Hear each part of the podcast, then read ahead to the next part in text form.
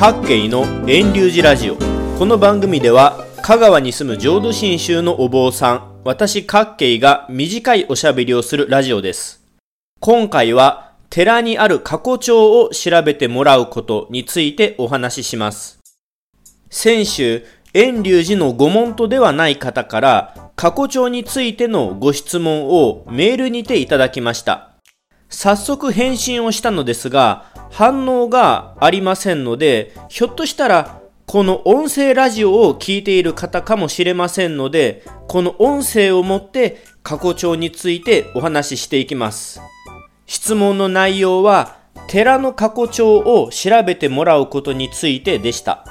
まずはいただいたメールの内容を個人がわからないようにかいつまんで紹介します。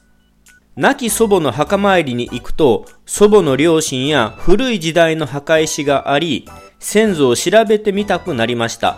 寺の住職にお願いし、過去帳の一部を見せてもらいましたが、住職から先祖の屋号がわからないと推測のまま見ていくことになると説明され、一旦帰りました。ですが、またもう一度先祖を調べてもらいたいと思っています。墓を見ているのは亡き祖母の弟の家で今は疎遠となっています。このような状態で寺の住職に寺の過去帳を遡って調べるようお願いするのは失礼なことなのでしょうか？というご質問でした。過去帳を調べてもらいたいという問いに対して私は次のようにメール返信しました。本文のみを読みます。もう一度ご住職に調べてもらうことについては失礼には当たらないと思います。ただし、お寺にとりましても、過去帳はご本尊と同様に大切なものとなります。経験に開示するものではありません。できれば直系の方、もしくはお寺と現在お付き合いのある方の紹介であれば開示してもらいやすくなります。その親族といえども昨今の利害関係を伴う個人情報の守秘義務については、お寺によってはためらう住職もいると思います。それと関連することですが、常のお付き合いができている檀家であれば問題ありませんが、やはりご住職のお手を煩わす以上、ご婚死もしくはお布施をご持参することが基本的な心得となると思います。以下このラジオでは補足として寺の過去帳について簡単に説明していきます。過去帳には寺が管理するものと家の仏壇にある2種類があります。家の仏壇に置かれている過去帳は位牌と同じようなものでその家の先祖が亡くなった日にちやそのお名前が書かれています。一方で寺の過去帳はその寺の門と、あるいは檀家の生前の名前や住んでいた場所、法名や戒名、亡くなった時の年齢、誰とのどんな関係という続き柄などが書かれています。寺の過去帳は、寺と門ととをつなぐものとして、お寺に祀られている仏様と同じように大切なものとされます。寺が火事にあった場合、必ず持ち出すのが過去帳だと私は言われています。寺の過去帳も家の過去帳もどちらも寺の住職が書きますが、寺の過去帳のポイントとしては、亡くなった順番、日にち順で書き足されていきます。つまり、家単位で過去帳が書かれているわけではありません。過去帳を調べてもらうときには、これが厄介なポイントとなります。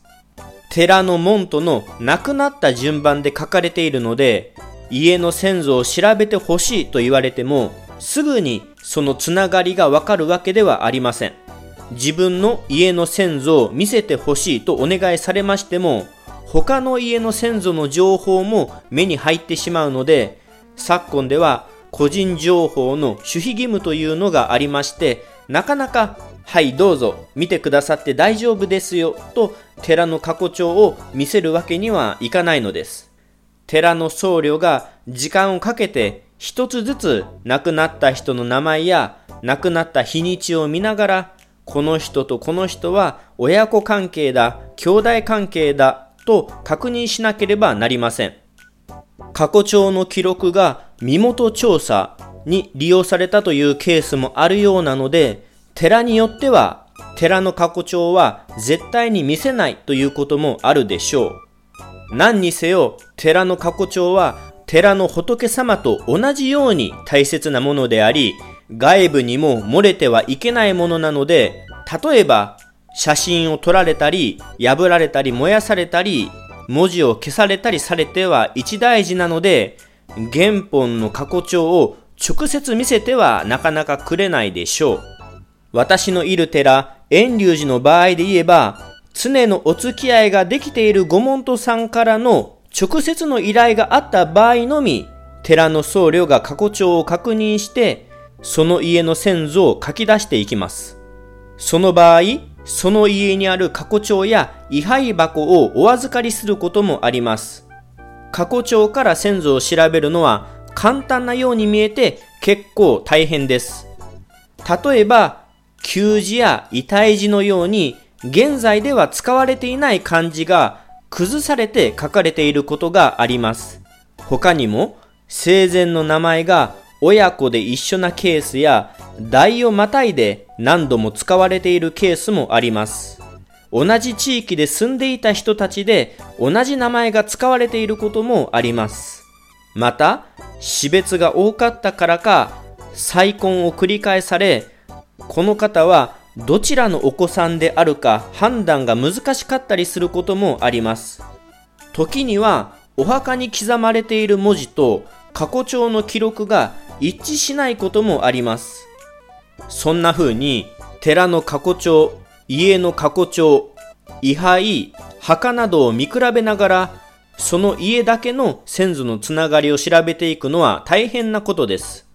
ですので、遠隆寺の場合は、過去帳を調べてほしいと依頼されましたら、最低でも1ヶ月、数ヶ月はお時間をいただくことになります。今回の話をまとめますと、寺の過去帳を調べてもらうこと自体は失礼に当たらず問題ありません。ただし、どうぞご自由にご覧になってくださいと開示される寺は非常に少ないと思います。過去帳を調べてもらう場合、寺との常のお付き合いができている本家筋、直系の方から依頼することをお勧めします。寺の僧侶が調べてくれることでしょう。また、心得ですが、過去帳を調べてもらうときは、今子、お布施をご持参することが基本です。以上で2022年6月21日配信の過去帳のお話を終えます。各系の遠流寺ラジオは、ポッドキャストでも配信していますので、レビュー、評価、登録してくれたら嬉しいです。遠流寺ウェブサイト、ブログにも過去帳など仏寺、仏教のことを紹介していますので、見ていただけたらと思います。